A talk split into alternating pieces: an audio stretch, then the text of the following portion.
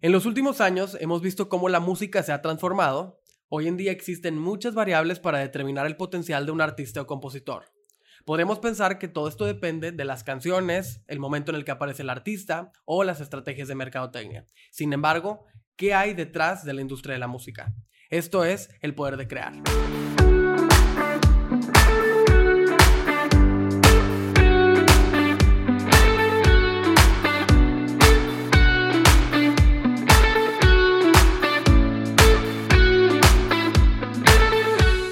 Bienvenidos a un episodio más del Poder de Crear. Yo soy Max, cofundador de UMI, una agencia creativa en la que creamos contenido con mucho corazón. Y bueno, pues estamos muy contentos de tener en este episodio a un invitado muy especial, que es Israel Torres, DJ, productor y cofundador de Worldwide Records. Muchísimas gracias por estar con nosotros. No, hombre, gracias a ti por la, por la invitación. De hecho, o sea, te quedó muy chido el intro. Eh, te comparto, digo yo aquí ya empezando yo hacía mucho ese tema de leer los intros en los podcasts, bueno, en el podcast del cotorreo, porque el de Dile con meme es otro pedo, de leer el intro y para mí era un trip porque me llegaba a poner eh, de repente con el invitado como que muy nervioso y así, y a lo mejor no fluía al 100 eh, y ahorita mejor lo que hago es de que, o sea, no te lo digo como que tú hazlo así porque está chido, lo grabo después y hago como que un intro que comparto de que en Reels, en TikTok y así, pero, o sea, está muy chido. O sea, yo tomé la referencia de, de, Mentes en ese entonces. Me imagino ubicas el podcast de Mentes, sí. De ahí lo, lo, tomé en ese entonces, pero, o sea, te agradezco ahí la introducción, estuvo muy chida. No, hombre, al contrario, que justo, además de ser DJ, productor, estás con Worldwide Records, también tienes podcast y pues estás creando contenido todo el tiempo. Sí, pues es, es, parte del día a día. No creo tanto como me gustaría. Digo, al final del día sale mucho contenido de los podcasts específicamente. Eh, o sea, pues porque es la pieza esta que grabas y ya tienes mucho material para tú estar compartiendo. Claro. Y bueno, hablando de tu carrera en la música, que pues es tu actividad principal, ¿Sí? platícanos un poquito de, de World Wide Records. O sea, qué es lo que hacen, eh, cómo hoy en día pues están eh, teniendo tanta exposición con los artistas que están trabajando. Sí, claro, pues mira, Worldwide Records es un sello discográfico que empezó así con cero pesos en un estudio que yo tenía antes ahí por el Tec de Monterrey que se llama DJ Spot. Ahí me tocó conocer a, este, la persona que lo creó, que es David. Eh, él me invitó a, a, ser parte de este sello. O sea, el, el negocio Worldwide Records es una disquera que lanza música. El negocio está en la música. Eh, las regalías que se generan en plataformas, que hoy en día pues viene siendo la venta digital, que es lo que eh, se escucha en Spotify, Apple Music, Amazon Music, que en México pues la principal es Spotify. Sí utilizan las otras, pero muy poquito.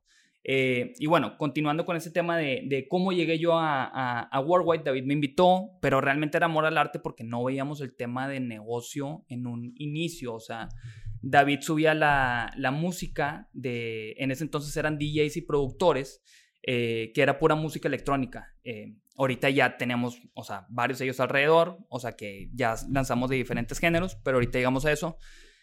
Me invitó a ser socio, pero era más como un juego de que, oye, ¿quieres ser socio de la marca? Y le dije, ah, pues va, está bien. Este, y, él agarró mi Facebook, eh, o sea, yo tenía mi Facebook abierto y él puso de que en la descripción que tú pones de Facebook de que eh, social partner at Worldwide Records, que es fecha que sí lo tengo, que la neta ya casi no uso Facebook, pero eso se quedó desde hace unos 6, 7 años que, que, que lo echamos a andar.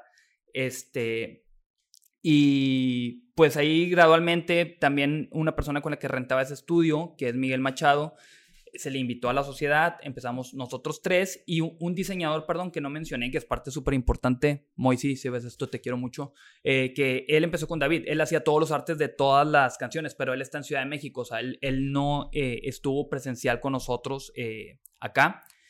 Y después digo, haciendo así como que el, el, resumen, eh, eh, se estuvo sacando música, tuvimos la oportunidad de que varios de estos actos eh, de los artistas que estábamos lanzando música, como eran Lujabo, también Freewood, los Duties, empezaron a tocar en EDC, o sea, por su misma música que salía por medio de nosotros, tuvo mucha exposición y eso los llevó a tocar en EDC y pues también está, levantó la marca de Warwick.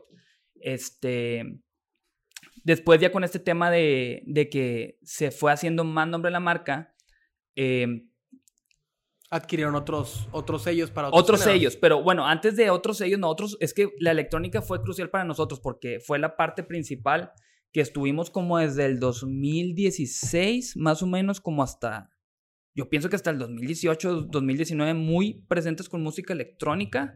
Y, llamó tanto la atención que hay un personaje en la industria musical en México muy reconocido que es Toy Selecta.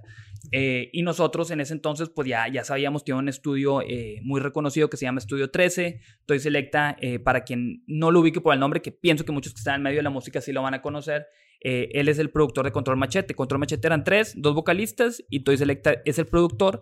y pues fue, o sea, él tuvo muchísimo éxito porque fue una eminencia en, el, en la revolución del hip hop acá en, en México y, uno de esos proyectos que catapultaron pues mundialmente. Y por lo mismo, él pues eh, está muy conectado, conoce a todo mundo y él se acercó a nosotros, a mi socio David en ese entonces, y, y le interesó formar parte de la marca y ayudó mucho que fuera creciendo. Eh, esta inclusión de los artistas a los festivales, como EDC, que es el festival de música electrónica más, grande así de, de, de Latinoamérica, eh, pues obviamente exponenció también el nombre de la marca, se fueron uniendo más talentos que había en el trabajo que estábamos haciendo, o sea, porque realmente el jale es la promoción que se hace de la música de cada canción que sale. Para que la gente la escuche. Sí, para que la gente la pueda escuchar. Ese es el trabajo de la izquierda, o sea, empezamos de que siendo tres personas en un cuarto con Moisy trabajando de manera remota, eh, después unió Toy y después ya empezamos a, a contratar a gente. La primera eh, fue una chava diseñadora que ya tiene eh, como seis años con nosotros.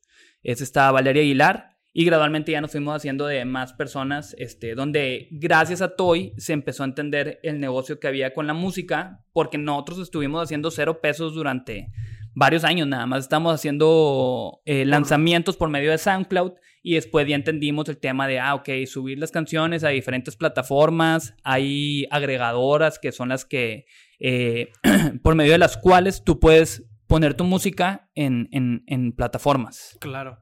Y yéndonos un poquito para atrás, porque bueno, hoy en día Worldwide Records pues ya tiene todo este, este nombre como marca y tienen a todos estos artistas y esta gran historia que los posiciona hoy en día. Pero hablando de ti, ¿cómo fue que llegaste a descubrir que te apasionaba la música? Recuerdo cuando te conocí que nos ah, que eh, incluso en tu eh, momento como de, de, trabajo profesional estuviste en diferentes cosas y, y eso te fue llevando a, a, saber que querías dedicarte a la música, que querías ser DJ. Claro, pues mira, es que eh, yo descubrí que quería estar en la música cuando empezó a hacerse muy popular la música electrónica.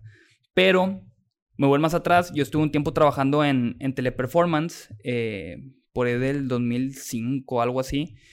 Y eh, yo escuchaba que ahí la raza decía de que, oye, vamos a ir a un rave, eh, de que hacían mucho en ese entonces en la Huasteca y así, y a mí me daba curiosidad, les preguntaba de que, oye, ¿qué onda con eso de, los raves? De que no, pues es que es un, eh, un DJ, de que es música electrónica, que se pone bien chido, que no sé qué, y, y, yo era un ignorante, o sea, en ese entonces, o sea, no, no, no conocía nada de ese mundo, y dije, ah, bueno, pues va, jalo. Fui a uno y me sorprendió a mí mucho, o sea, ver a, a un DJ, o sea, que hoy es de lo más normal, pero en ese entonces no era así. Y como una persona, o sea, con sus tornas, eh, ponía de que todo el ambiente. Y como que entró en mi subconsciente de que, ¿sabes qué? Qué chido estaría hacer ese pedo. Y yo pienso que me hice esa idea tan cabrona que gradualmente me fui enrutando eh, a, a, a, empezar a tocar en casas de amigos y demás. Y este, se me fueron presentando oportunidades que aproveché. Después tocar en un antro. Eh, Después toca en diferentes antros. Después alguien me contactó eh, para abrir uno de los conciertos de estos DJs internacionales. Eh, tuve la oportunidad de abrir, no sé, Sebastián Ingrosso, Dimitri Like Mike, eh, Aleso, Steve Aoki, DJs que yo admiraba y por quienes me motivé también en, en, meterme más en el mundo de la música. Y pues sí, digo, ahí me fui conectando más que, que donde fue que yo dije, ¿sabes qué? Pues tal vez puedo hacer una vida de la música, pero yo pensándolo más como artista, o sea, como, como, DJ. Como performer. Ajá, sí, sí, sí. Pero hay un, o sea, hay un, un, gran espacio entre descubrir la música electrónica y el potencial que tenía y llegar a ser, eh, de los que abren el concierto de Steve eh, Aoki, Sebastián Ingrosso, Aleso, Dimitri Vegas y Like Mike. ¿Qué pasó en todo ese, en ese tiempo en medio? Eh, ¿Comenzaste, como dices, a dar en, en, en fiestas, en, antros? Fíjate que estuvo algo loco porque, te digo, en ese entonces no es como que hubiera muchísimos DJs. Sí había DJs que por lo general nos conocíamos entre todos los que estaban aquí en la ciudad. Eh, que, que, que, hay una diferencia también muy cabrona que es el DJ de club y el DJ eh, de música electrónica. porque el DJ de club la neta, mis respetos, que fue un mundo que yo descubrí después, porque son los DJs que están en los antros, o sea, cambiando canciones, o sea, en chinga. Y en la música electrónica, la neta, la teníamos bien fácil porque son canciones, no sé, que duran de que tres minutos y dejabas toda la canción y al final la cambiabas y así era más como que eh, casi creo que la faramaya de que tú estás ahí arriba. O sea, la neta, los DJs de música electrónica la tienen bien fácil. O sea, es más como que el show que, que que ellos hacen bailando y demás que lo que realmente sucede a nivel técnico, porque es muy sencillo, más los DJs de house y de techno. Hay uno que otro que igual se destaca, que sí tiene muchas técnicas, pero es muy raro. La neta, de, los, de la mayoría de los DJs internacionales, que hasta yo me tocó verlos con mis propios ojos, o sea, no, no, no hacen mucho. Y bueno, el tema fue que para que yo empezara a tocar, eh, abriendo las DJs internacionales, ¿qué te diré? O sea, yo empecé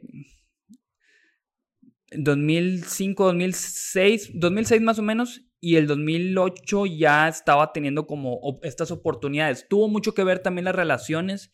Conocía a mucha gente de, que estaba muy clavada con el tema también de, tocar y demás. Y un amigo, que es mi, hoy uno de mis socios, Miguel Machado, él estaba trabajando en una promotora que en ese entonces era la más popular de eventos de electrónica, que se, se llamaba, porque ya no existe, Alive Entertainment. Y ellos estaban trayendo a los DJs eh, más chidos de ese entonces, porque antes eran puros conciertos así con un solo DJ. O sea, no como ahorita que ya son festivales todo el pedo. O bueno, traen a uno que otro, pero es muy raro. Em, y sí, digo, como por la relación y que él estaba trabajando ahí, él, este, él tenía un proyecto que se llamaba Mid and Low, que también estuvieron muy presentes en ese entonces. Me jalaban mucho a, estarle abriendo a, estos actos que estaban buqueando por medio de, esta promotora. Ajá. Y cuando ya estuviste junto a estos grandes artistas, ¿cómo fue tu reacción como performer? O sea, eh, ¿qué sentiste? ¿Qué, cuáles fueron las primeras reacciones? ¿Cuál fue la transformación de haber sido un chavo que tenía la aspiración de ser eh, DJ a ya compartir escenario con estos grandes? Sí, pues digo, la neta está, está muy chido. Tengo muy presente la primera vez que le abrí a un acto internacional. Eh, estaba muy nervioso porque pues nunca había tenido como que a un público así a, quien tocarle fuera de los antros. Que sí hay un público, pero no sé, como que en los antros te sientes más cómodo, no sé, como que es un trip más íntimo y como, no sé, o sea, no sentía tanta presión como al abrirle a un acto internacional. Me acuerdo mucho que, que, que, empecé a tocar eh, y todo empezó a fluir muy chido, la verdad. O sea, no, porque la reacción de la gente, o sea, la gente que, que, va a los festivales de música electrónica está con madre y está fácil, o sea, entre comillas, porque es de que ya van con la actitud de que van de fiesta. O sea, y ya se, se están bien prendidos bailando y demás. Pero yo estaba tan nervioso que de repente cuando cambiaba canciones, de que en una repetí exactamente la canción que se... La, misma canción la puse de que otra vez, yo chingada madre, ya, ya la cagué. Pero donde la pongo, y, eh, o sea, la gente se cuenta que le valía madre. O sea, es como que siguieron igual y así. Y ya fue donde dije, ok, ok. Entonces la gente, o sea, nada más mientras le estés poniendo tu música, no hay trip. Obviamente tiene mucho que ver también la selección musical, pero ahí no, no, no fue un gran tema. O sea, yo, yo viéndolo ya en retrospectiva, esta oportunidad que tuve de abrirle a DJs internacionales, pues la neta sí, Está muy chido, o sea, eso, es que eh, yo pienso que es lo que te va a decir cualquier persona que esté frente a un público y que le guste lo que estás haciendo, o sea, es una experiencia muy única, o sea, que te gustaría como que vivir en ese momento porque es como que sientes mucha energía, mucha euforia. Como caer en el lugar exacto donde tenías que estar porque todos los que están ahí están conectados con lo que tú querías hacer. Claro. Con tu, con tu meta, por decirlo. Sí, sí, sí. Y, y, y, a veces digo, yo como que sí me emocionaba y, y me hacía una idea de lo que iba a pasar pero ya al estar ahí, o sea, más que las palabras, o sea, tienes que vivirlo una experiencia propia para poderlo entender realmente lo que, lo que se llega a, a, sentir, que es, un, es algo muy único, te digo, es así como que mucha euforia, o sea, como que no sé, es, un momento en que te desconectas de todo, o sea, lo veo muy terapéutico, el tema este de, para cualquier artista, o sea, performear así. Qué padre, ¿y, y qué pasa con este mundo de estos grandes DJs? ¿Cuáles son los los vicios o las características que hay alrededor de su mundo, porque pues se dice muchísimas cosas de, de, pues, de la industria de la música o de la industria del entretenimiento, eh, pues existe este estigma de que, bueno, pues son lugares peligrosos donde la gente este, tiene a lo mejor adicciones. Sí, claro, claro. Pues es que, digo, la verdad, más allá del mundo de los DJs, en el mundo de la artisteada es de lo más normal que pase eh, esto. De hecho, mi mamá estaba muy opuesta a que yo estuviera así tanto de DJ y me da risa porque eh, ella en el gimnasio al que iba de que como que le comentaba ahí eh, a sus amigas y a los coaches de que no, es que Israel está yendo eh, mucho a esos eventos de DJs y que no sé qué. Y luego le empezaban a decir de que no, es que ahí se mueve mucha droga y, y así. Y la neta no se equivocaban porque sí se movía mucha droga, pero es que ya va más de, de, de, uno. O sea, yo la neta, sí, sí, sí, también yo hablándolo desde mi experiencia personal, o sea, que, que me ha tocado ser un consumidor, también de ver, o sea, cómo está el tema, pues es muy seductor y te puedes dejar ir en eso. Y pues la neta es lo que hace químicamente también la droga, pues te hace sentir con madre y es como que, eh, digo, te puedes perder muy fácilmente ahí si no tienes autocontrol y si no te conoces bien. Así que, digo, en resumen es cierto y no dudo que siga pasando, o sea, en festivales, o sea, en general. Pues hay artistas que son bien locos, pero la neta hay muchos que terminan truncando su carrera por ese mismo motivo. Claro. Y hablando ya de, de, la, de la parte en, que cambiaste de ser DJ a productor, la, eh, ¿tu carrera como performer de DJ fue paralela al crecimiento de Worldwide o fue algo que se dio después? No, fue antes. O sea, lo de DJ y lo de productor fue antes. Yo empecé como DJ nada más, hacía cero música. O sea, porque no soy una persona estudiada en música. Tengo cero conocimiento, bueno, tenía cero conocimiento musical. No puedo decir que ahorita lo tenga eh, muy cabrón. Realmente es más como que el gusto de lo que me gustaba, cómo se escuchaba. Porque después el tema fue de que ya, cuando yo empecé DJ, digo, no había tantos, después ya era como que, ah, pues bueno, quieres seguir siendo relevante como DJ, tienes que eh, hacer tu música también. Y eh, empecé a hacerla, que es un jalezote, o sea, obviamente, entre más conocimiento tengas eh, hablando musicalmente, o sea, mejor, más no es indispensable porque, digo, yo tengo como cinco canciones, creo que saqué, eh, y era más que nada por cómo me gustaba que escuchaba más de allá de tener super conocimiento musical. Después, ya, cuando ya te, te, te, platico este estudio de DJ Spot, donde empezó a surgir el tema de Warwhite, ahí yo ya estaba como DJ, como productor, y después Warwhite ya empezó, ya empezó a crecer que, que de hecho varias de mis canciones salían, es más, todas mis canciones salieron en Worldwide menos una. Eh, y, y sí, o sea, digo, primero fue DJ productor y después ya lo de Worldwide. Ok.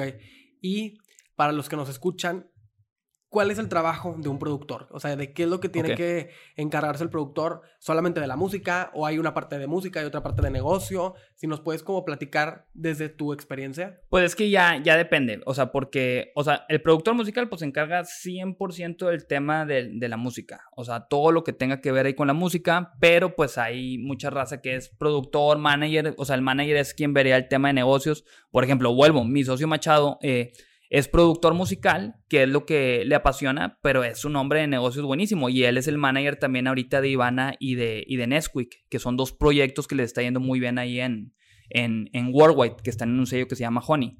Pero, pero sí, digo, en resumen, productor musical, como su nombre lo dice, está enfocado en la música 100%, ya depende de la persona, si también, o sea, como que le, le, entra algo más a ser manager eh, o hacer alguna otra actividad dentro de, Ajá.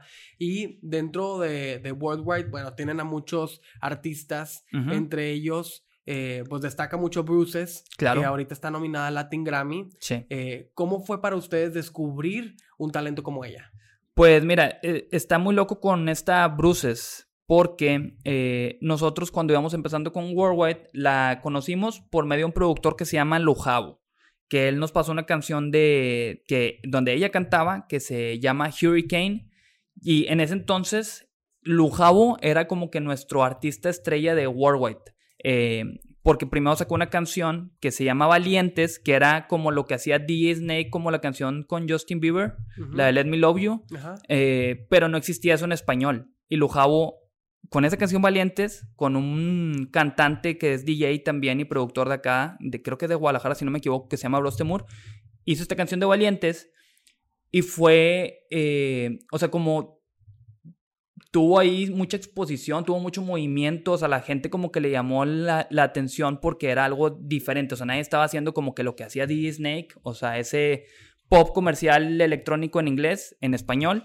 y luego Lujao de que, de que en ese entonces era la estrella y luego eh, nos dice, no, pues aquí tengo esta otra canción con una chava que se llama Bruces, se llama Hurricane, y esa canción era en inglés, pero Bruces, o sea, nosotros, bueno, yo al menos en un principio, yo pensaba que no era de aquí, porque, o sea, e, era en inglés la, la, la, letra, eh, la vocal y se escuchaba muy chido y nosotros nos emocionamos un chorro y fue de que, ah, no, sí, a sacarle, que no sé qué.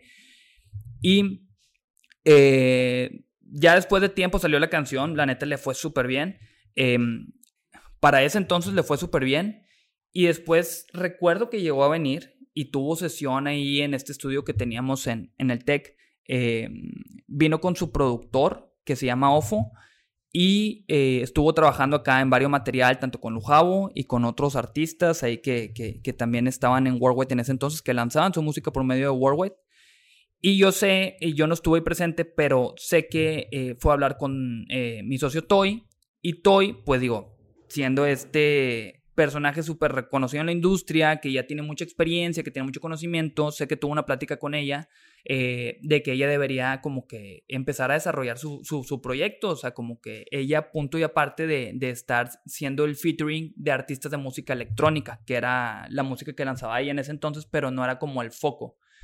Y... era como las, los vocals o Ajá, sí, eran puros fits, no era así como que, ah, Bruces, ¿me explico? O sea, a pesar de que su nombre Bruces, pero no era como que temas suyos, eran temas en los que ella... Eh, colaboraba. Sí, colaboraba y hacía el fit.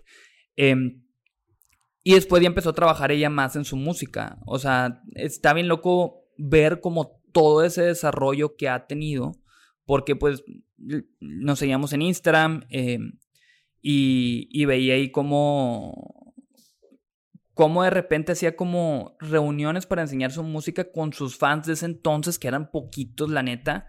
Eh, o sea, ahorita que me quedo pensando en eso de que fue bien loco como que ese giro que terminó dando y el crecimiento que llegó a tener, pero, o sea, Bruces fue una persona que se clavó un chorro trabajando, porque la neta económicamente también, o sea, me acuerdo que, tenía complicaciones eh, y estaba cobrando también por componer canciones. Eh, ella es de Tijuana. Eh, cobraba también por componer canciones pues, para tener ahí un, ingreso extra. Porque eso de los fits le llevó a también, o sea, en Worldwide, eh, no sé si llegas a ubicar, a lo mejor no, hay un influencer que se llama Soy Bien Mamón, era muy reconocido en su momento. Y él también, eh, de, este tema de crear contenido, pasó al tema de DJ y producción Em, bueno, lo hacía a la par porque seguía creando contenido. Y luego también está Mr. Peak, que también llegó a sacar este, eh, una canción con nosotros, con Bruces, de hecho. Em, y como que nosotros nos acercamos a este mundo de, influencers, que también era algo nuevo que no conocíamos. Estábamos sacando música electrónica. Luego conocimos este mundo de influencers y Bruces también colaboró con ellos eh, como fit pero son canciones que por lo mismo que ellos ya tenían una audiencia por su creación de contenido, o sea, tuvieron muchísima más exposición las canciones. Em, y... Tenían mayor potencial de que la gente las escuchara. Claro, claro, claro. Hubo una con Mr. Peak que se llama Caballeros, que la neta, o sea, le fue súper bien. También fue un parteaguas en su carrera y también, o sea, a pesar de que era el fit, o sea, la colocó eh, mucho, o sea, en su marca de bruces y ella lo siguió desarrollando. Eh, hasta que ya empezó a sacar su música de, manera individual. Pero aquí, o sea, lo que influyó un chorro fue eh, esa plática que Toy tuvo con ella para que se enfocara más en su, en su proyecto, eh, pues independiente, vaya. Y fue algo gradual, me imagino, o cuál fue como el, trayecto que siguieron con, con, este, con Bruces hasta llegar al día de hoy que pues ya tiene mucho más reconocimiento. Yo me acuerdo que la primera vez que, que vi de ella, porque la verdad no estoy muy metido en ese género, Ajá. pero fue con un TikTok que hizo Patti Cantú. Ah, ok, Este, qué loco. O sea, no, tú llegaste ya a la Sí, yo de ahorita prácticamente. hace muy poco, ¿verdad? Que donde ella hablaba que, que, que era un artista que, este, que le llamaba mucho la atención su estilo, que le gustaba mucho lo que estaba haciendo y ahora tienen incluso una colaboración, ¿no? Sí, sí, sí. De hecho, eh, sí, se me hace bien loco eso de, de Patti Cantú, pero eso es, es nuevo. De hecho, ahorita aquí me metí aquí en, en, en Spotify como para eh, tener más claro el, el recorrido que ha tenido. Eh, están estas canciones que te dije de, de electrónica. Luego sacó una que se llama Brillantina, que fue su primer tema, y esto fue en el 2019. O Ok. sea, es- este fue el primer tema que sacó ella, ella sola. Sí, porque tiene otra con, con caja fresca, pero ese es otro tema aparte que, que no fue por medio de nosotros. Está con, con eh, Soy bien mamón, que se llama Karma ese tema, después de Brillantina, y a partir de, esa canción del 2019 ya empezó ella a tener lanzamientos este, sola. Y uno que otro feed, porque aquí estoy viendo que tiene otro con, con Mr. Pig también. Em, fue eso. Y luego, Bruces ya estaba teniendo un buen performance, o sea, para ser un artista nuevo en plataformas. Pero el parteaguas fue TikTok. Eh, cuando entró este tema de la pandemia, Bruces se clavó y encontró una manera de hacer TikToks que se hacían muy virales, que ella no sé, explicando cómo se hacía la canción de, de Oreja de Van Gogh en, en Lo-Fi y ella cantando, y como canta muy chido también, o sea, y, y como que el contenido era muy creativo, eh, terminó siendo muy viral e hizo varias versiones así. eh, y la catapultaron totalmente. O sea, realmente fue clave para ella, a pesar... Lo que sí, que mucha gente no, no, no sabe eso, es que Bruce ya tenía 10 años trabajando, o sea, en la música, antes de, antes de llegar a nosotros, ella tenía como 5 años, o sea, y luego ya llegó con nosotros, empezó a sacar estos feats, y no fue hasta el 2020 que realmente fue como un parteaguas para ella, 2020-2021, que TikTok, pum, la catapultó, y lo entendió muy bien, y se clavó haciendo un chingo de TikToks, o sea, y no eran TikToks así como lo típico y lo común en ese entonces, que eran bailes, eh, y cosas lip sync, cosas más sencillas. Ella sí, sí le, le, dedicaba, sí, no, de hecho ella dice que ella tenía su horario en el día, que era su jale, subir estos TikToks.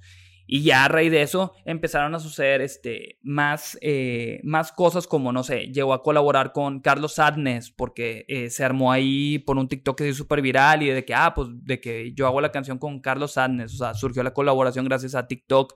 También esto de Patti Cantú que me platicas, que esto es algo más reciente. Eh, ya, ya estaba más posicionada, o sea, no puedo decir que fue TikTok ya con Patti Cantú, Sí, pero ya tenía su, su nombre más, más colocado, que Patti Cantú, pues obviamente también, eh, pues como artista está viendo ahí con quién puede colaborar eh, y, y qué talentos, o sea, vienen eh, frescos y están proponiendo. Y, y- y sucedió ese tema, que a mí se me hace loco porque pues ya me acuerdo de Patti Cantú también de hace un chingo. eh, y, y- y- y al verlo hoy en día digo, no manches, qué loco que, que Patti Cantú ahorita está colaborando Sí. con, con Bruces. Claro, y como dices, el camino que siguió de 10 años, pues no era casualidad que al surgir una plataforma como TikTok, ella viera la oportunidad y eso fuera lo que a lo mejor la catapultara, pero si no hubiera estado lista para estar en ese lugar en ese momento, pues no hubiera sido lo mismo. Que Claro. justo lo que te iba a preguntar, volviendo a Worldwide, eh, ustedes pues tienen a muchísimos artistas, eh, diferentes eh, como labels, eh, donde dependiendo del género, promocionan y llevan la carrera de los artistas y su música, pero el rol de las redes sociales hoy en día para como predecir o, asegurar, eh, encaminar el éxito de, de esos artistas es importante para ustedes. Ah, claro, totalmente. De hecho, yo estoy muy clavado. Yo estoy en el, en, el área, por así decirlo, de marketing de Worldwide y de analítica de datos, eh, de viendo qué es lo que sucede con los artistas. Em, tenemos una herramienta que se llama Charmetric. Nosotros pagamos una mensualidad por esta herramienta, pero está cabrona. O sea, te tira demográficos de, de cada artista. Este, también mucha data, o sea, de playlists en las que se incluye eh, TikToks, o sea, o contenido que se está haciendo alrededor de alguna canción. Obviamente también pues tenemos el acceso al Spotify for Artists de cada artista y, y- es o sea, indispensable y hoy en día pues digo, es en lo que nos basamos nosotros también para armar campañas eh, de, de- de cada uno de los lanzamientos para ver qué es lo que está pasando. em, de que, ah, ok, no sé, te pongo un ejemplo. Bruces, aquí gracias a Charmetric y gracias a Spotify for Artists nos damos cuenta que hay un público de 13 a 20 años este, que, que, que la consumen desde eh, Ciudad de México, Monterrey, o sea, no sé, a lo mejor de repente sale un lugar bien loco en la India y es como que, órale, ¿por qué está sucediendo eso? O sea, pero sí es mucho el tema este de, de analítica, de estar revisando qué es lo que pasa, porque un lanzamiento de repente a lo mejor no se hace exitoso aquí en México, a lo mejor se hace eh, en España, o sea, y, se toma esto en cuenta para considerar el contenido que se va a hacer, o sea, aquí también ya con cada lanzamiento que hay se hace una planeación de contenido, que, hay un equipo para esto, están los label managers, que cada label manager está encargado de varios artistas y eh, aterrizan de que un plan de contenido, dependiendo del lanzamiento, también obviamente viene principalmente de lo que quiera el artista comunicar. Este, que, que, que, que, eso es lo esencial y a nosotros proponemos en base a esa idea que trae el artista para pues respetar totalmente lo, lo, la idea que trae.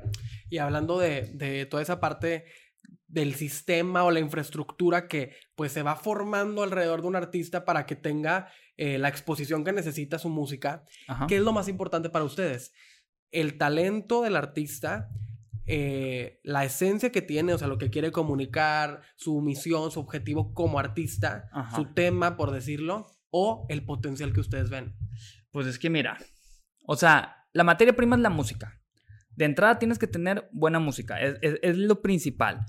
Pero definitivamente no lo es todo. Eh, porque lo ideal es que el proyecto tenga una identidad. Eh, eso, o sea, si tienes buena música y tiene identidad, eso facilita mucho el tema de, de, trabajar o desarrollar un proyecto musical para que pueda llegar a algo más. Por ejemplo, Bruces, ella lo tenía muy claro desde el principio, o sea, lo que quería, o sea, lo que está sucediendo hoy y el, la, o sea, todo el tema de, de cómo la ven, es eso que ella traía en, su cabeza. Y muchas veces hay artistas que traen muy buena música, pero no saben qué pedo, o sea, con, con ellos, o sea, la imagen que quieren tener y así. Que pues digo, se termina descubriendo, nos ha tocado ahí vivirlo con, con, artistas que es como que, ah, pues los apoyamos eh, y en base a nuestra experiencia de que ya les vamos diciendo cómo ellos pueden encontrar esa identidad que proponer, pero si, si, me preguntas, lo principal siempre va a ser la música y, y, luego la identidad en mi, en mi opinión. Y luego, hablando de el potencial que tienen los artistas, hace un momento también comentabas cómo pues existen estos influencers que, o, personalidades, celebridades que deciden eh, incursionar en la música, pues también por el potencial que tienen, ya que tienen una audiencia eh, que ya los escucha, ya los ve. Eh, ¿Tú qué piensas de esto? O sea, ¿crees que es bueno que los artistas o los influencers se involucren en la música por el potencial que tiene el negocio de la música? ¿O te gusta más como Puedes darle por el otro lado y, entender la esencia, eh, venir desde un talento musical, etcétera? Pues es que no es de huevo, o sea, que tengas pues esta educación musical para que tú seas artistas artista. Sí entiendo el por qué muchos influencers se, se hacen artistas porque dicen, ah, pues de qué otra manera puedo yo trasladar ese público y seguir haciendo negocios, a seguir, o sea, generando un ingreso. Lo hacen con la artistía. No muchos lo logran. De hecho, creo que la mayoría fracasa. Hay casos muy particulares. No sé, te menciono Kenia Oz, por ejemplo. Le está yendo cabrón y ella era creadora de contenido antes. Está esta chava que se llama Ingratax también, que, o sea, le ha estado yendo chido y es como que algo más nuevo. O sea, no, no tiene tanta trayectoria en el mundo de la música. Pero sí he visto la mayoría realmente eh, que no lo puede lograr porque también si al momento de, hacerlo nada más viendo el tema del dinero, eh, o, sí, o sea, como que no terminas conectando con la gente, o sea, realmente cuando tú eres auténtico es algo que termina conectando con, los demás. Y, si no, pues, o sea, por más que te esfuerces, no, no, no lo vas a terminar logrando. O sea, sí pienso que Kenia lo hizo muy bien y que sea muy auténtica y le está yendo chido en su proyecto porque realmente le apasiona ese pedo. Y hay muchos creadores de contenido que no les apasiona y nada más lo hacen, te digo, pues por el tema de, ah, voy a hacer más lana, eh, ahora sí le entro en esta industria de, de, la música. Por ejemplo, te pongo un ejemplo puntual.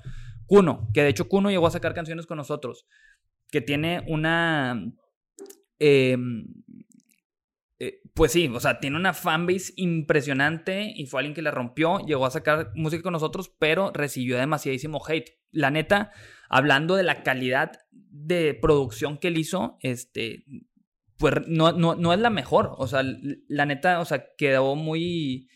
Sí le faltas, hay muchas áreas de oportunidad, o sea, que tiene y es donde yo también pienso, digo, pues sí, ok, si quieres ser artista, pero lo ideal es que también tú ofrezcas un trabajo de calidad si le tienes el, respeto, o sea, este tema de, de, la música, que sí hay mucha gente que se lo llega a tomar personal, que siento que ya también es más trip de ellos, porque pues al final del día cada quien va a hacer lo que se le, se le hinche, pero pues si no trasciende, vuelvo a este tema, que es porque no, no, no te apasiona y lo estás haciendo por otro motivo. Sí, que no hay un trabajo como interno de descubrimiento, que es lo que decíamos ahorita con Bruces, o sea, ella tenía ya un tiempo trabajando su su perfil como artista, cuando llegó la oportunidad ella estaba lista. Sí, ándale, justo, estaba lista. Y es eso, o sea, tienes que estar listo. O sea, más allá de tener el talento, tú tienes que estar eh, preparado este, y haber practicado mucho también para que, ah, ok, aquí está la oportunidad, de aquí soy. Porque también hay muchos que se, se, les presenta la oportunidad, le entran y pues realmente como no estaban preparados, como no tuvieron ese proceso de aprendizaje ni de práctica,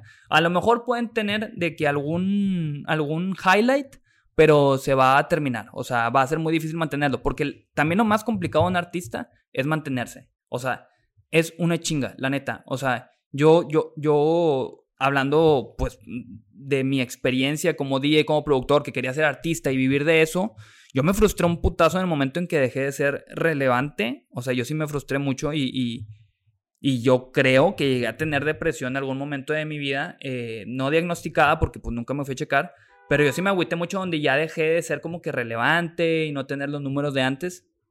Este. Y digo, yo encontré ya la paz con eso. Ahorita ya estoy más con el, con el tema de estar detrás de, que me apasiona y me gusta mucho. Y es lo que yo admiro mucho también de, de, de los artistas con los que estamos trabajando hoy en día, porque es todo un reto. O sea, tuvimos eh, una canción que también se, se viralizó mucho, eh, y gracias a TikTok, de hecho, fue la de Te Marqué Pedo de Das, que llegó al grado que, que también surgió una colaboración con Cristian Nodal. O sea, le, llamó la atención y, y, se armó esa colaboración.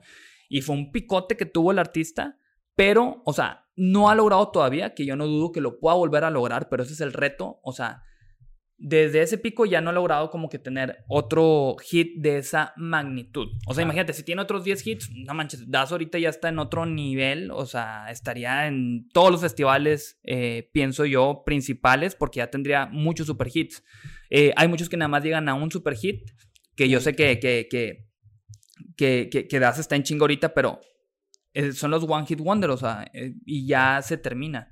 Que bueno, también están los casos que con un hit la neta ya te puede hacer una vida. Claro que pues es, yo creo que de los pros y los contras de esta eh, nueva forma de entender la música en la que te haces viral en un momento y a lo mejor eso se puede volver tu one hit wonder o tu catapulta, ¿no? Justo, y, y es este tema también que, ah, ok, te haces muy viral por una canción, pero si no te has preparado, si no tienes más material que lanzar, o sea, pues a lo mejor lanzas algo meses después y ya perdiste todo ese hype que pudiste haber aprovechado en su momento. Qué presión. Que ese también es un consejo muy cabrón para artistas nuevos que no es eh, de que, ah, si ya tengo una música, la saco, déjame, voy trabajando otra, la saco. No, o sea, mejor clávate, ten mínimo, cinco canciones y puedes tener más, más. Y ahora sí ya empieza, o sea, planeando tu proyecto, o sea, calendarizándolo, porque ahorita también la música ya es más como McDonald's, o sea, comida rápida de que... Eh, 3, 2, 1. Sí, o sea, ya no, hoy, hoy en día no funciona el, mucho el tema de sacar álbums, a menos que seas Taylor Swift o Harry Styles, o sea, ahí sí te puede funcionar, pero lo ideal es ir sacando lanzamiento por lanzamiento por lanzamiento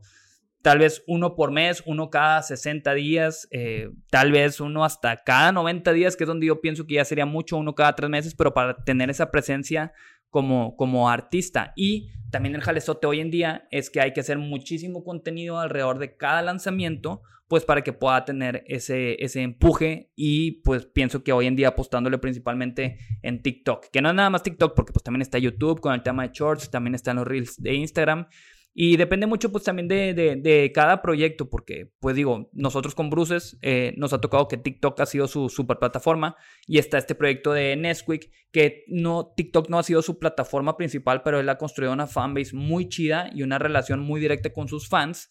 Eh, y utiliza herramientas como Discord para estar teniendo como que contacto con ellos que Nesquik ahorita le está yendo cabrón, o sea, ya va para hacer su tercer sold out en el Foro Didi, había anunciado fechas y decidió cerrar la gira también en Monterrey y ya también está a punto de ser sold out. Y, eso, y, él no utilizó TikTok, o sea, está, está muy loco como que eh, ese tema, digo, depende de proyecto en proyecto. Pero hablando en términos generales, o sea, sí, la, la principal es TikTok. Encontrar un nicho, al final de cuentas, eh, ver dónde está tu audiencia y pues aproximarte a ese lugar eh, o a lo mejor estando tú ahí lo descubres, ¿no? O sea, no sé si haya sido el caso con Nesquik, que él a lo mejor era usuario de Discord y que sabe toda la comunidad que se hace en esa plataforma y bueno, voy para allá y por ahí presento mi música. Sí, sí, sí, o sea, de hecho él sí era muy usuario de Discord, eh, él era muy gamer también, que es muy popular el utilizar Discord entre gamers, eh, y como su público también es ese tipo de perfil, así como él, eh, pues terminó conectando muy bien con ellos. Y él lo supo hacer muy bien en el sentido de que, digo, es un güey que le gusta madrear mucho con, con, con su público y es lo que le gusta también a, la raza que lo sigue. Pero estamos muy sorprendidos, la verdad, de, de, lo fiel que son sus fans, o sea, con él. Y cómo está cada vez sumando más fans por lo mismo que pues los mismos fans están hablando de él y que está chido. Y aparte, pues tenía la materia prima que es una música de muy buena calidad que eh, ya, o sea, tienes ahí el combo perfecto para que el proyecto pueda eh, crecer mucho. No, y me llamó mucho la atención eso que dices de que él era gamer, que estaba en, en Discord y que pues cabía perfectamente en, su audiencia. En, claro. se, encontró en un lugar donde todos los que estaban a su alrededor entendían lo mismo que él. Lo que te pasó a ti a lo mejor al principio cuando estabas como DJ, que tú dices, bueno, pues la experiencia de estar en un escenario pues es la de convivir en un lugar donde todos estábamos en lo mismo, todos queríamos disfrutar este tipo de música, todos queríamos disfrutar este tipo de, experiencias y pues te sientes como pez en el agua, ¿no? Claro. Que creo que podemos encontrar ahí la, la estrategia para también encontrar tu audiencia, para descubrir tu esencia como, como artista. Claro, y hoy en día, la neta, o sea, yo insisto con el tema de la analítica de datos, que es imprescindible, porque, por ejemplo, si nos vamos a checar la gente que sigue a Bruces, te doy un ejemplo, puede ser de 13 a 20 años, como comenté hace ratito, y a lo mejor con Nesquik viene siendo de 18 a 25 años, y tener claro, o sea, de dónde te están consumiendo más, porque entre más entiendas a tu audiencia y a la gente que te siga, eh pues más vas a hablar directo hacia ellos o a lo mejor vas a hacer música que vaya directo a ese público para que te ayude a crecer eh, más rápidamente tu proyecto, porque no, no, no, no es algo tampoco de que ley al final del día porque no es como que, ah, ya teniendo clara tu data, ya la música que hagas, o sea, enfocada en ese público, ya vas a tener éxito, porque a lo mejor ni siquiera la checas y un artista saca una canción y termina conectando con mucha gente y pasa algo más. Pero, o sea, sí te da mucha noción de a dónde dirigirte. Sí, pues una combinación de, de todo. Tienes que estar como pendiente de todos los aspectos y como dices, a lo mejor la data pues no es exacta, no es, este, bueno, sí es exacta, pero no es... no es como que reveladora para ni que te diga, tienes que hacer esto así tal cual. Y eso te va a eh, asegurar. Ajá, claro, e, es de estar experimentando también, pero digo, ya tienen más claro de que, ah, ok, esta gente es la que me está consumiendo, es a la que me tengo que dirigir, o sea... Claro, y luego, eh, pues en la industria de la música hay muchos egos. Y ahorita que mencionabas la parte de contenido, bueno, cada lanzamiento debe tener ciertos contenidos para impulsar la música, que es la materia prima principal. Les ha tocado artistas que hayan dicho, sabes que yo no hago eso, yo no me meto en eso, este, mm, no me gusta, y pues es el ego también del artista. ¿Y cómo lo toman ustedes como eh, discográfica de, bueno, nosotros somos los que sabemos como que, oye, tienes que hacernos caso porque te conviene o también es un poco negociar. Pues es que sí es de negociar, pero bueno, nosotros ya tenemos la experiencia y ya está pues demostrado con evidencia, o sea, el éxito de, de artistas con los que trabajamos gracias al contenido que han hecho alrededor de una canción. Sí, es un tema bien complicado porque la neta trabajar con artistas es muy complicado. Eh, bueno, pues es que la mayoría mm, eh, sí, sí, sí es complicado de tratar porque sí hay unos que de repente de que no, yo no quiero hacer contenido, siento que no va con, con, mi, proyecto, sí, sí, sí, con, con la idea que yo tengo de mi proyecto. Y Pues es que, ¿qué te digo? Hay diferentes casos que en unos sí es como que, ¿sabes que Pues ya, ni hablar, o sea, no podemos obligar tampoco a nadie a que haga el contenido. De hecho, hasta hubo, fue muy mediático también de que creo que era a la de Florence and the Machine, Florence Welch, que se estaba quejando de que su disquera le estaba exigiendo como que hiciera contenido y fue también un, un, tema muy sonado de que, ah, las disqueras obligan de que a, los artistas a que hagan contenido y así.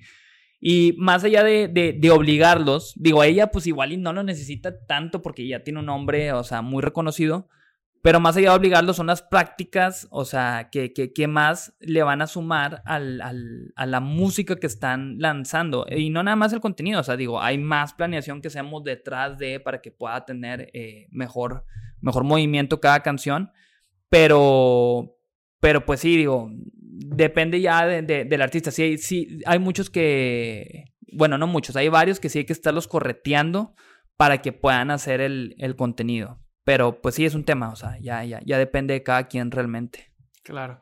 Y bueno, platícanos un poco más de Worldwide. Eh, ¿Tienen diferentes labels? ¿Cuáles son los labels? ¿Cuáles son los géneros? Eh, para que también los que nos están escuchando, eh, pues entiendan un poco del negocio en el que están ustedes. Pues mira, está Worldwide, que es la matriz, y hay una familia de sellos alrededor. De ahí salta Honey, que viene siendo como indie, pop, alternativo. te voy a mencionar los principales porque de repente si yo me pierdo. Está también em, tenemos de música electrónica que está Dimensions, que es música electrónica tipo house. Eh, sí, house y de repente otras cosas locas que, que, que el label manager, o sea, la cabeza de, de este sello se llama Leyman Tour y produce ahí diferentes cosas. No sé, de repente llega tipo hardstyle, no sé si ubicas el género, es algo más agresivo. Pero bueno, es de electrónica. Está Satélite, que es más de música techno. Em, está Mellow, que es de lo-fi. Ahí no figura tanto el artista, es más la música, o sea, que tú pones ahí de fondo, pues de low-fi literal. Eh, nos ha ido muy bien con ese sello también. Em, no muchos saben, de hecho, que, estamos también con el, con el rollo de, de lo-fi. ¿Qué otro? Está Penca, que es de música regional, que queremos incursionar más eh, también en el, en el, mundo de la música regional. Em, pues principalmente esos son los, los que tenemos, o sea, hay más, pero estos son como el foco. principal. Sí. Y bueno. Ah, bueno, perdóname. Está Boulevard, me acabo de acordar de Boulevard, que es un sello también que se hizo más reciente, que es música así más, eh, más loca, como que lo que no encajaba en los otros sellos eh, eh, es, esto de Boulevard. Hay un proyecto que, que, es la cabeza de este sello que se llama Valgur. Igual y si no lo han escuchado, escúchenlo. Yo no lo termino de entender, pero está muy chido lo que están haciendo, la neta. O sea, tienen, traen una propuesta muy única, tienen a su público también. Eh, y, está padre, o sea, eh, sí, y también, bueno, está plano también en este sello, que sí es eh, más como digerible, por así decirlo. Y, y, pues sí, digo, esos son ahora sí los principales. ¿Y cómo es el proceso para que un artista nuevo ingrese a Worldwide? ¿Ustedes los buscan, ellos llegan, los encuentran? ¿Cómo, cómo ha sido ese proceso? Pues mira, están las dos. Eh, yo ahorita sí me he estado clavando mucho con esta herramienta de Charmetric, como que en estar viendo artistas que están creciendo em, en México eh, y viendo que no tengan eh, alguna disquera, eh, como pues para hacerles una propuesta, porque realmente nosotros no firmamos el artista, firmamos las canciones, o sea, no es como que ese compromiso de que, ah, ya tú estás con nosotros, ajá. Que también está este tema con las majors, con las disqueras grandes, que, que muchos artistas independientes están sesgados de que, ah, es que ya, o sea, no, no firmes contrato nunca con una disquera. Y sí, o sea, sí pasa mucho esto. O sea, me ha tocado también eh, que me compartan cómo te agarra una disquera, te ofrece una lana, un adelanto, este, que, que, que así se le llama, pero tu proyecto se queda así... En stand-by. Sí, estancado, o sea, se, se, se le dice congelado porque pues el foco de las disqueras grandes obviamente es los proyectos que les están siendo más redituables para ellos.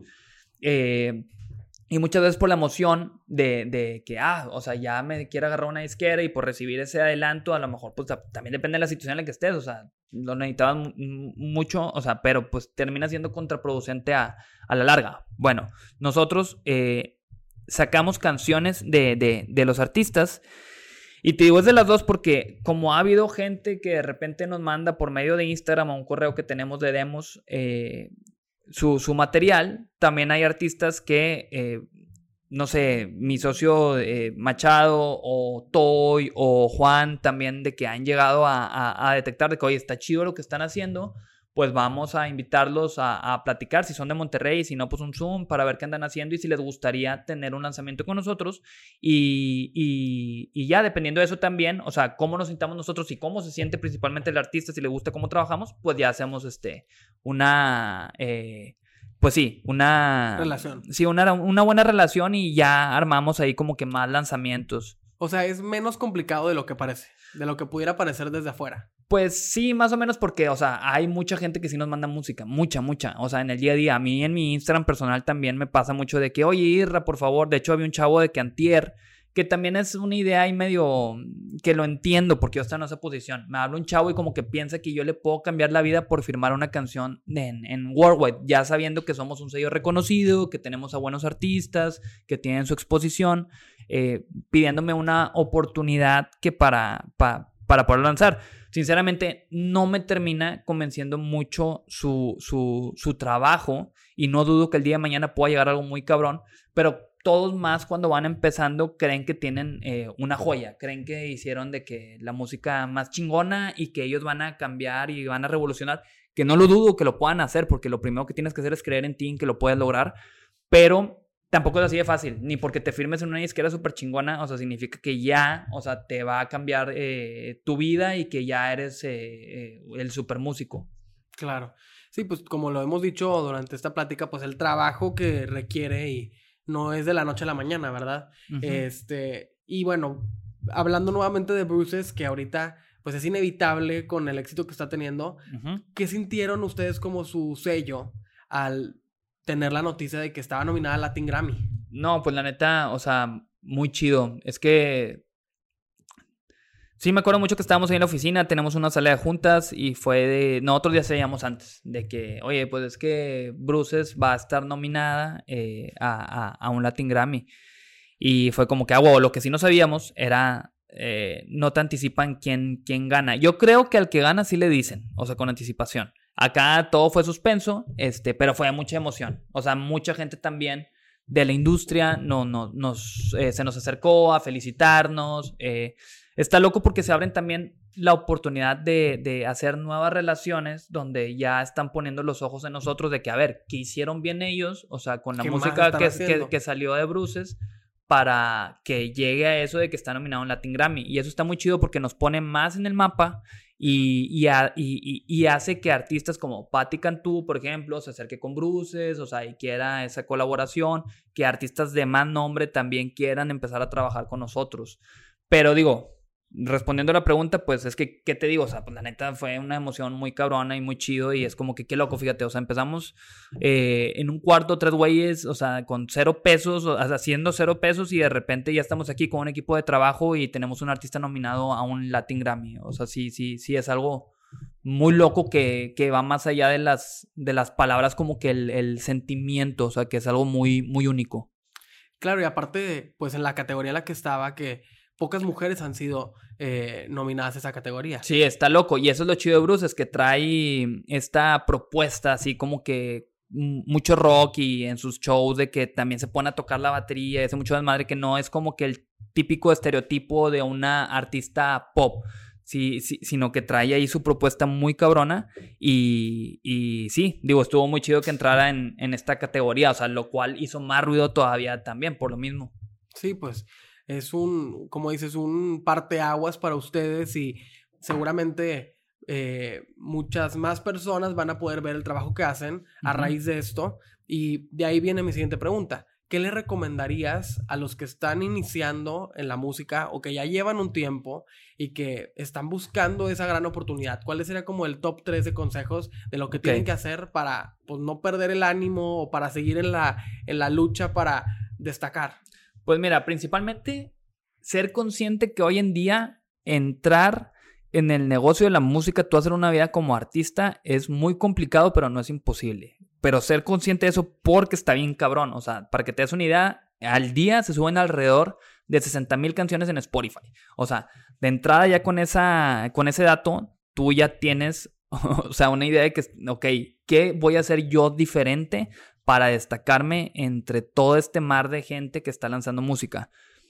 Ok, teniendo eso presente, obviamente necesitas la materia prima que es la música. Eh, y, al, y al tener música no me refiero con un lanzamiento. Prepárate con varias canciones eh, yo te recomendaría tener unas 10. Yo entiendo que eh, la mayoría de los artistas, y lo digo por mí también, que yo empecé así, que era como que, ya tengo una canción, ya la quiero sacar y la sacaba, y luego en lo que trabajaba otra me tardaba de que 3, 4 meses en sacar otra.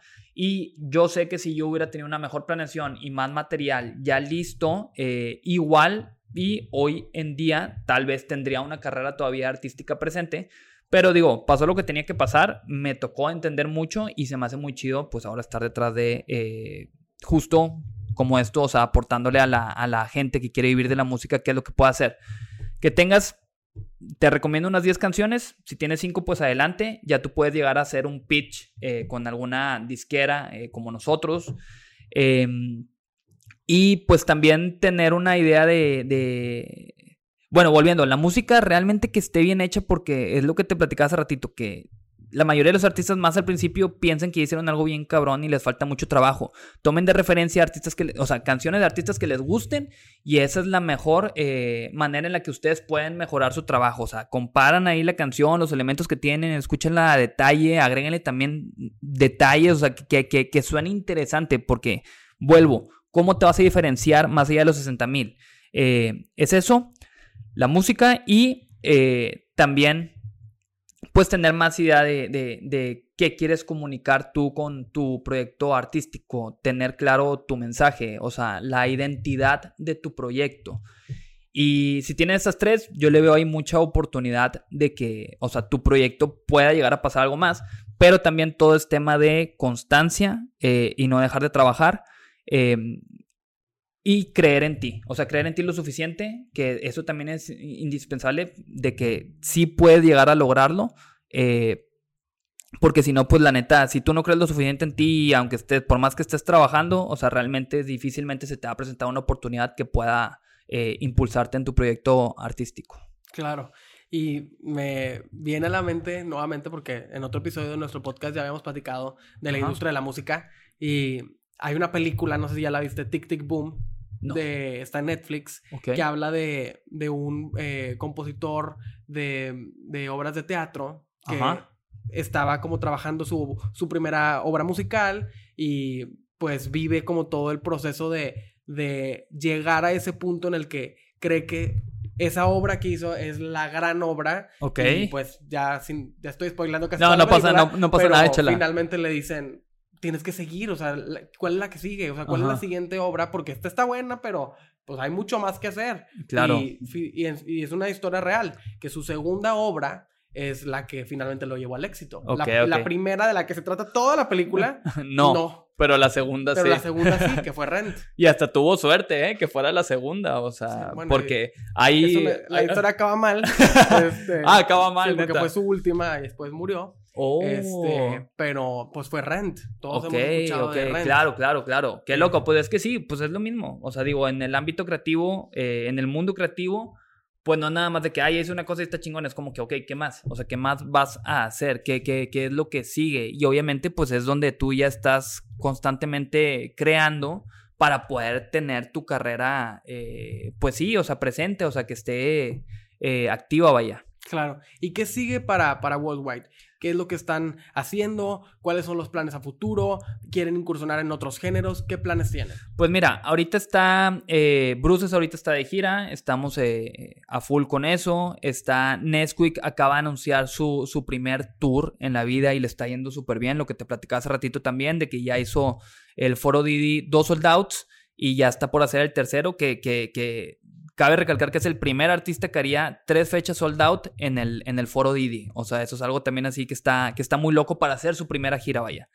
Eh, pues obviamente vamos a seguir sacando pues mucha música tanto a estos artistas eh, como también pues estamos en busca de eh, nuevo, nuevo talento en cuanto a sellos alrededor, no te sabría decir porque la verdad siempre nos estamos inventando como de que, a ver, ahora en qué otro género, o sea, dónde podemos entrar también, o sea, qué música chida hay alrededor, justo Hace poquito había una música electrónica, eh, una canción de música electrónica muy, muy chida que, me, que nos gustó mucho. Y era de que no, pero es que sabes que no quedan los sellos que tenemos de electrónica. De que bueno, pues vamos a hacernos un nuevo sello. Sí, pues, y, estábamos ahí checando como que nombres y propuestas para hacerlo. eh, y todavía no ha quedado to- 100% definido. Este. Pero, pues sí, realmente nosotros también estamos guiándonos con lo que esté sucediendo. O- Reinventándose. sí, nos estamos reinventando constantemente y, y no sé, como el regional, que ha estado creciendo mucho. Si en día de mañana el regional es el top, pues órale, nos vamos al regional. Si el pop regional y no sé qué otras combinaciones ahí entren, pues le damos por ese lado y empezamos a escautear para buscar a talento, o sea, que, que, que tenga buen material. Sí, pues al final, como en muchos negocios, de estar eh, abiertos al cambio, Claro. abiertos a las nuevas ideas, buscando otras oportunidades dentro de tu mismo negocio, pues es lo que te hace permanecer vigente. Claro. Entonces, bueno, para ir cerrando un poquito esta, esta plática, siempre al concluir les pregunto, ¿cuál es tu poder para crear? Desde tu perspectiva, tú eres creador de música, creador de eh, artistas, eh, creador de un- una eh, empresa de, de- música. Entonces, Ajá. ¿cuál crees tú que es ese poder para crear, para seguir abriendo caminos, para seguir haciendo lo que te apasiona? Pues, a ver, mira, déjame la reflexiono. Por ejemplo, nosotros como agencia siempre eh, tenemos esa filosofía de compartir lo que hacemos y de unir esfuerzos porque pues yo creo que eso es lo que nos hace más fuertes. Claro. Cuando nosotros somos buenos en algo y tú eres bueno en otra cosa, pues vamos a unirnos y seguro hacemos algo chido. Eh, es parte de nuestra filosofía, compartir y siempre buscar eh, a- a esos talentos, esas personas con quien podemos colaborar. En tu caso, ¿cuál crees que es ese poder para crear? Pues es que, digo, la primera respuesta que saltó a mi cabeza, porque estoy totalmente de acuerdo con el tema de compartir, pues es ayudar a los demás. Y, a- y aquí voy con este tema de ayudar a los demás. Digo, siendo DJ, pues el tema de entretener al público, brindarles un buen momento, eh, va de la mano con el tema del sello discográfico. O sea, eh, la música forma parte de muchos momentos de nuestra vida, o sea, y, y- y- está bien loco eso, porque al escuchar alguna canción, tú recuerdas tal vez, eh, o está presente en una etapa muy importante de tu vida, o a lo mejor te da nostalgia de, de un momento muy chido, y, es donde yo eh, pienso que le está siendo de mucha ayuda eh, a los demás. O sea, yo pienso que ese tema, pues, a, a fin de cuentas, a eso venimos aquí a ayudarnos entre todos. Claro, no, hombre, pues te agradecemos muchísimo por compartirnos tu trayectoria, compartir lo que hacen. El poder de crear tiene ese objetivo de abrir un espacio en el que los que se dedican a la industria creativa tengan eh, la oportunidad de escuchar testimonios, eh, conocer a diferentes personas que hacen que el camino se vea más claro y que vean que sí se puede, que sí es posible. Entonces, pues bienvenido a nuestra comunidad de creadores, bienvenido al poder de crear, gracias por ser parte. Por favor, dinos tus redes sociales para los que eh, nos están escuchando puedan seguirte y ver tu trabajo. Sí, claro. eh, me encuentran en todos lados como arroba DJ Israel Torres, así tal cual.